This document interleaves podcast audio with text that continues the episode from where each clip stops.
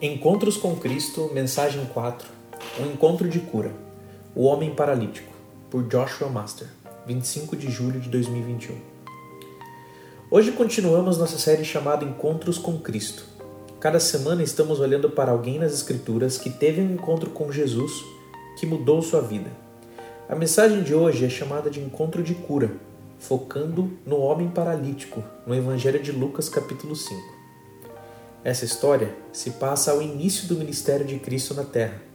Ele ainda nem selecionou todos os discípulos, mas sua maneira de ensinar está começando a atrair grandes multidões, e a notícia está se espalhando que ele tem expulsado demônios e curado os doentes.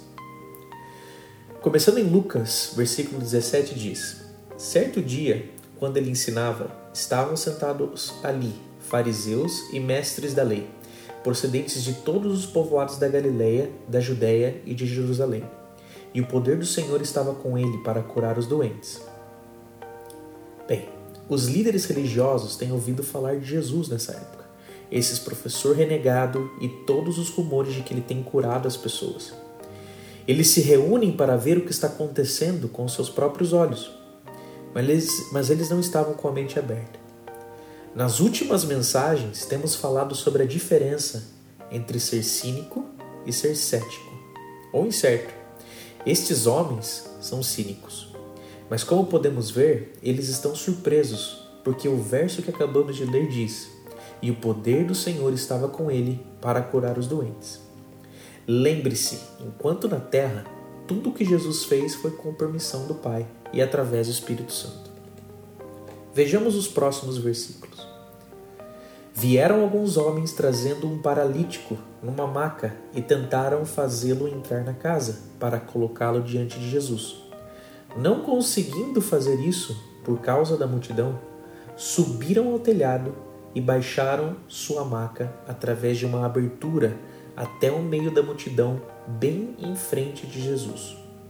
Vendo a fé que eles tinham, Jesus disse: Homem, os seus pecados estão perdoados. Agora, na maioria das vezes, quando as pessoas estudam essa passagem, elas se concentram na fé dos homens que baixaram o homem paralisado pelo telhado. Não acho que esse seja o ponto principal desta passagem, mas é importante. Então vamos comentar aqui por um momento antes de chegarmos até a verdade maior. A quem esses homens te lembram? Para mim, eles soam muito parecidos com aquele bom samaritano que falamos na última mensagem. Eles estão fazendo o que é necessário para ajudar este homem, deixando de lado seu próprio conforto e planos. Eles não desistiram quando encontraram obstáculos, não é mesmo? Quando eles não podiam entrar na casa, eles poderiam ter dito: Nos desculpe, pelo menos tentamos. Mas não, eles continuaram e perseguiram até o encontro com Jesus. Eles não deixaram o caos do mundo detê-los. E aí está uma questão para nós. Estamos dispostos a continuar buscando um encontro com Jesus quando ele parece estar fora de nosso alcance? Ou estamos satisfeitos em orar por cinco minutos e dizer: Bem, eu não ouvi nada?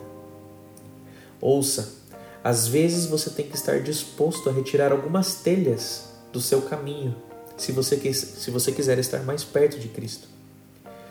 Às vezes, se você tem que ter um encontro com Cristo, você tem que lutar contra as distrações que te dizem você não pode ir buscar mais fundo.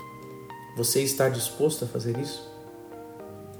Estes homens se, esfor se esforçam para encontrar Cristo e para ajudar a outra pessoa a encontrar Cristo também.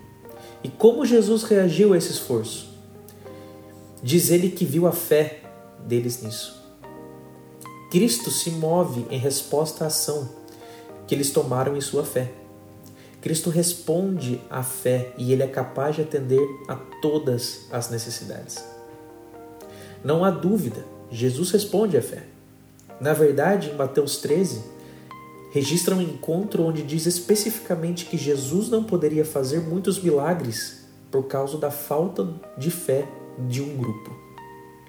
Então, a fé desses homens é um componente do que acontece a seguir, mas estamos prestes a chegar ao significado mais profundo dessa passagem.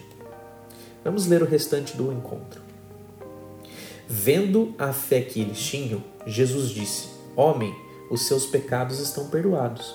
Os fariseus e os mestres da lei começaram a pensar: quem é esse que blasfema? Quem pode perdoar pecados a não ser somente Deus? Jesus, sabendo o que eles estavam pensando, perguntou: Por que vocês estão pensando assim? Que é mais fácil dizer: Os seus pecados estão perdoados ou levanta-te e ande?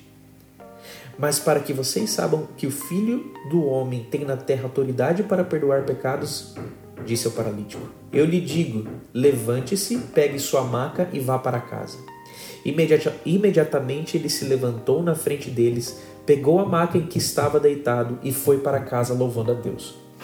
Todos ficaram atônitos e glorificaram a Deus, e cheios de temor diziam: Hoje vimos coisas extraordinárias.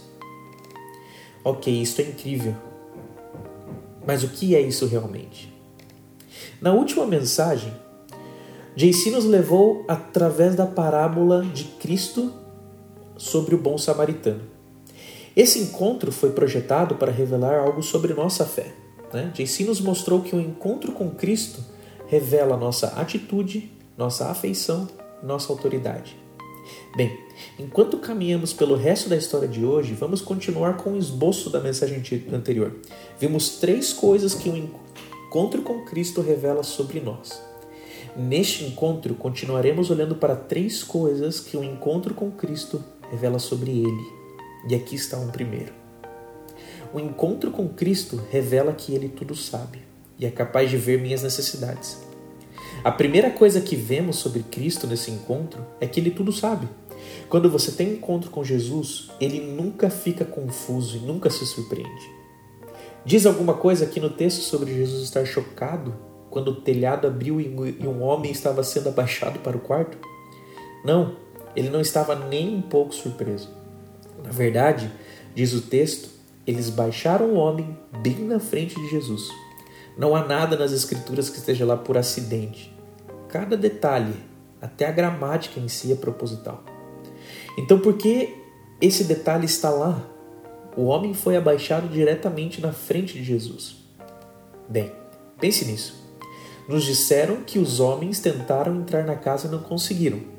Isso significa que eles não tinham ideia de onde Jesus estava na casa quando começaram a retirar as telhas, certo?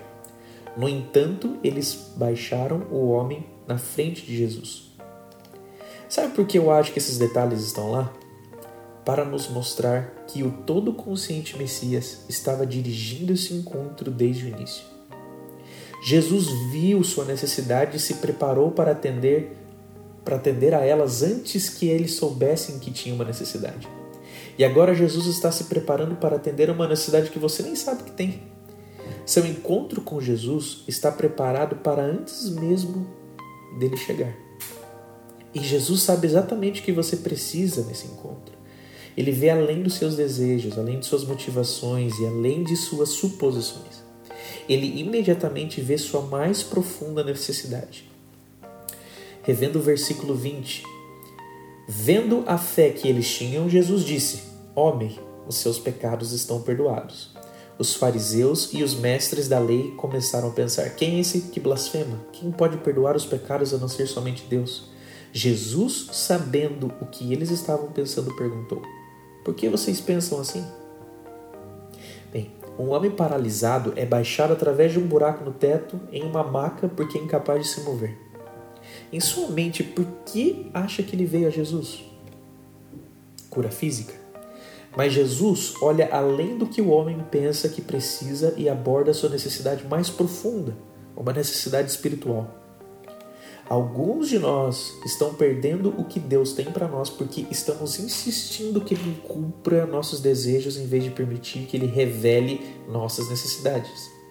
Jesus tudo sabe, ele está atendendo necessidades que as pessoas nem sabem que têm. E não só esse homem. Quem mais na sala tem uma necessidade desconhecida? Bem, primeiro Jesus conhecia todos que estavam no quarto naquele dia. E eles não estão lá por acidente. Jesus sabia desde o início dos tempos quem estaria naquela sala. Isso referindo a Isaías 46, 10. Todos estavam lá porque precisavam de algo desse encontro. E não é um erro que você esteja ouvindo hoje isso também. Todos estão ouvindo isso para um propósito além do seu. Ouça o que Deus está dizendo a você. Ele vê as mais profundas necessidades do homem paralisado e ele vê a necessidade dos cidadãos judeus. Mas há mais uma necessidade que Jesus encontra naquela sala e é um pouco mais difícil. Mostrando que tudo sabe, Jesus revela que ele conhece o que os fariseus estão pensando. Gosto como Marcos descreve esse momento. Em Marcos 2:8 diz: Jesus percebeu logo em seu espírito que era isso que eles estavam pensando. Ele disse: Por que vocês estão rompendo com essas coisas em seu coração? Então, que necessidade dos fariseus Jesus encontra? Correção. É um remédio difícil de engolir, não é mesmo? Às vezes, nossa mais profunda necessidade é ser corrigido pelo Senhor. Agora que temos o Espírito Santo, a correção geralmente vem na forma de convicção mas geralmente não gostamos quando Cristo encontra essa necessidade em nossas vidas, não é mesmo? Os fariseus precisavam de correção. Embora não gostemos, às vezes precisamos ser corrigidos. Quando você tem um encontro com Cristo, ele sempre verá e abordará sua mais profunda necessidade primeiro. Deixe-me dar um exemplo da minha própria vida. Temos uma reunião mensal aqui na Brookwood chamada Oração de Transformação Comunhão, onde exploramos o que significa ter um encontro de cura com Cristo. Às vezes praticamos a oração e outras vezes apenas construímos relacionamentos e aprendemos juntos. Mas há momentos em que entro em um tempo de oração querendo um encontro com Cristo que irá curar o meu medo de altura. Mas então Jesus me diz: na verdade, vamos olhar para esse sentimento de abandono que você tem quando, de quando seu pai biológico partiu. E eu respondo: Não, não é isso que eu preciso agora. Prefiro olhar para esse medo de altura, pois realmente é muito inconveniente. E Jesus me disse: Não, não é isso que você precisa agora. E por quê? Porque isso está me impedindo de crescer em Cristo. Na verdade, sempre que eu tive um encontro com Cristo em oração, nunca foi o que eu esperava que nós olhássemos juntos. Muitas vezes tem sido algo que não queria nem ver, mas eu saí mudado. A mesma coisa acontece durante as etapas de estudo em nosso culto de celebração da recuperação. Jesus quer abordar as necessidades que é o maior obstáculo da sua vida, não o que é mais confortável. Mas temos que estar dispostos. Se Jesus tudo sabe, por que continuamos a ordenar o que ele faz em nossas vidas, em vez de se render ao que ele sabe que mais precisamos? Ele pode dizer-lhe cura e atender às suas necessidades mais profundas. Ele pode trazer essa cura. Porque ele não só tudo sabe, mas como também ele é todo poderoso, capaz de atender às necessidades imediatas. Sim, Jesus abordou a necessidade espiritual mais profunda do homem paralisado primeiro, mas Cristo também encontrou sua necessidade imediata de sentimento. No versículo 23 diz: Jesus disse ao paralítico: eu lhe digo: levanta-se, pega a sua maca e vai para casa. Imediatamente ele levantou na frente deles, pegou a maca em que estava deitado e foi para casa louvando a Deus. Ele não vê apenas a mais profunda necessidade, ele vê todas as necessidades. Ele é capaz de atender cada uma delas. Em Filipenses 4,19 diz: E esse mesmo Deus que cuida de mim lhe suprirá toda necessidade por meio das riquezas gloriosas que nos foram dadas em Cristo. O problema que muitas vezes enfrentamos é que confundimos nossas necessidades com nossos desejos. E é isso o porquê não temos a capacidade de ver nossas circunstâncias através das lentes da eternidade. A questão é que se estamos dispostos a confiar na visão perfeita de Cristo sobre nossas circunstâncias em vez de confiar em nossa própria compreensão quebrada sobre elas. Está disposto a mudar? Pergunta que está fazendo a Deus. Temos a tendência de pedir algo a Deus por várias e várias vezes. E se não tivermos uma resposta, pensamos: o que estou fazendo de errado? Por que Deus não está respondendo minha oração? Às vezes é porque estamos fazendo a pergunta errada. Você está disposto a dizer: vou parar de perguntar o que eu quero e começar a pedir a Deus que revela o que eu preciso? Às vezes é uma distinção fácil. Quero um Mustang conversível e uma moto esportiva mas não acordei e encontrei eles na minha garagem com o bilhete de Jesus. Isso porque, mesmo na minha negação mais profunda, sei que não preciso dessas coisas. Mas quando se trata da saúde de um ente querido, da incapacidade de encontrar um emprego, ou mesmo até de um animal de estimação doente. A linha entre desejo e necessidade fica muito embaçada, não é? Agora, às vezes Deus nos dará alguns dos nossos desejos. Às vezes somos abençoados com coisas que não precisamos, porque Ele é um Pai amoroso e generoso. Mas de certa forma, até essas coisas são necessidades, porque Ele cumpre os desejos ou os retém com base no que Ele sabe que precisamos para nos aproximar dele. E Ele algumas vezes cumpre coisas aparentemente impossíveis para apenas se revelar quem Ele é para nós. Neste caso em particular, este homem precisava de cura física, provavelmente não pelas razões que ele imaginou, mas para provar a ele, para todos nas salas e para os fariseus, exatamente quem Jesus é. Ele é o Deus grandioso, capaz de atender às necessidades eternas. Ele não só sabe todas as nossas necessidades e é todo poderoso para atendê-las, mas também é o Deus grandioso para atender nossas necessidades eternas. E na sua essência é disso que se trata essa história. Não é sobre a fé dos homens que baixaram esse homem através de um telhado. Isso é apenas um impulsionador para o propósito real desse encontro. Essa história é sobre a identidade de Jesus. Observem a passagem de perto. Por que Jesus curou a paralisia física do homem? Sim, acredito que ele tinha compaixão pelo homem. E o texto nos diz que Jesus estava respondendo à fé desses homens mas ele nos diz a razão mais significativa foi revelar sua identidade. Jesus disse: Então eu vou provar a você que o Filho do Homem tem autoridade na terra para perdoar os pecados. Então Jesus virou para o homem paralisado e disse: Levanta, pegue seu tapete e vá para casa. Tente imaginar isso como se estivesse lá. Jesus é um convidado ensinando na casa de alguém. Ele está cercado por cidadãos comuns, fariseus e professores da lei. Jesus está ensinando quando todos começam a se distrair com pequenos pedaços de terra, lama e palha que começa a cair do teto. Então o sol rompe e um homem é baixado em um tapete diretamente na frente de Jesus. Então, sem nenhuma surpresa e sem fazer perguntas, Jesus vê sua fé e diz: Jovem, seus pecados são perdoados. E o verbo que Jesus usou para a palavra perdoado indica um estado de ser. Então, Jesus está concedendo ao homem uma nova identidade, como aquele que é sem culpa. E todos na sala estão chocados. Blasfêmia, os fariseus gritam, blasfêmia. Agora, na cultura judaica, a blasfêmia era o crime mais alto contra Deus e havia três níveis de blasfêmia, como o nosso assassinato em primeiro grau, segundo grau ou homicídio culposo. O nível mais baixo de blasfêmia, que ainda era considerado horrível, era rejeitar ou falar mal contra a lei de Moisés dada por Deus. Blasfêmia de segundo grau estava xingando ou falando mal do próprio Deus. E a pior forma de blasfêmia era alegar ter os mesmos direitos e autoridades que Deus para usurpar o poder de Deus. E agora aqui está Jesus, alegando perdoar o pecado. Versículo 21 diz: Mas os fariseus e os mestres da lei disseram a si mesmo: Quem ele pensa que é? Isso é blasfêmia. Só Deus pode perdoar os pecados. O que é interessante sobre a forma como Jesus os corrige é que ele não desafia sua definição de blasfêmia, porque eles estão certos. Só Deus pode perdoar o pecado. Em vez disso, Jesus diz: é mais fácil dizer seus pecados são perdoados ou levanta-se e caminhe. Qualquer um na sala podia dizer as palavras seus pecados são perdoados, mas não significaria nada porque não havia como provar isso. Mas quem na sala poderia dizer ao homem paralisado para se levantar e andar?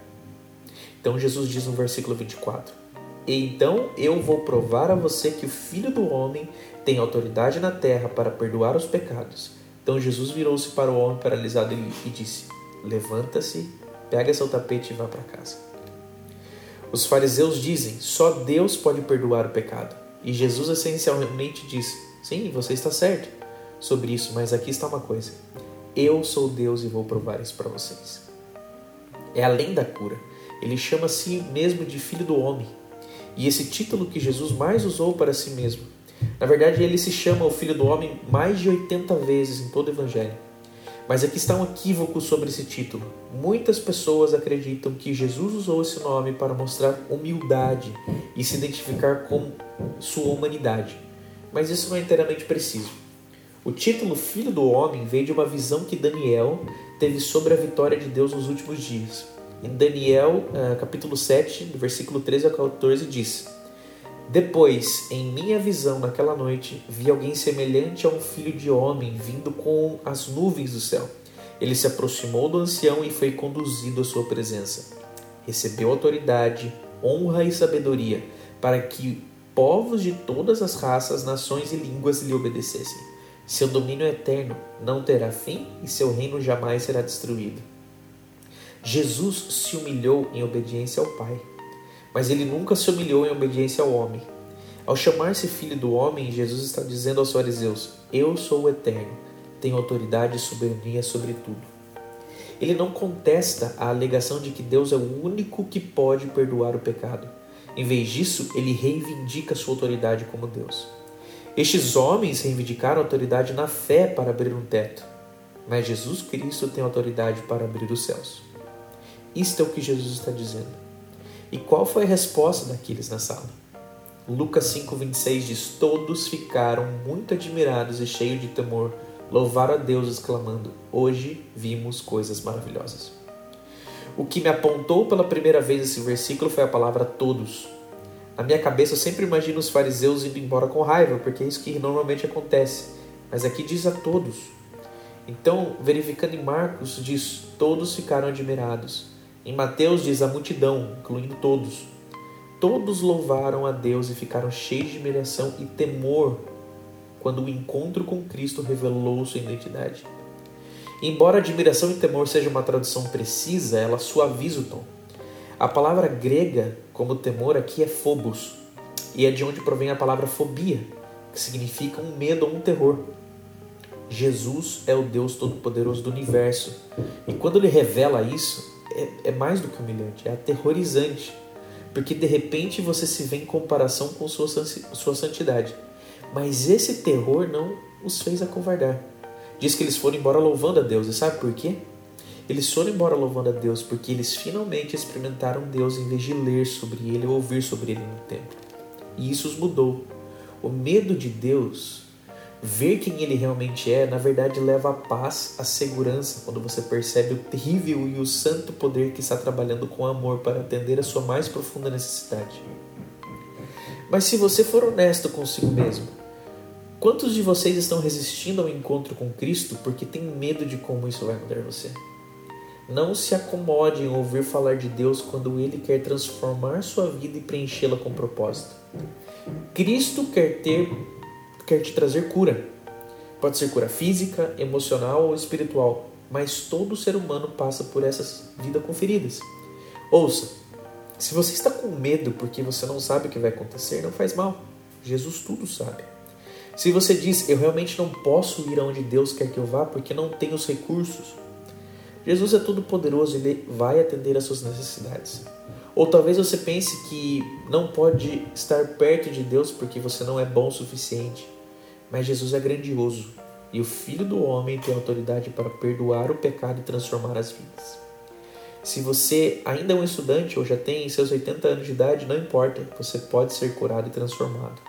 Quaisquer que sejam as distrações em nossas vidas, é hora de retirar as telhas do nosso caminho.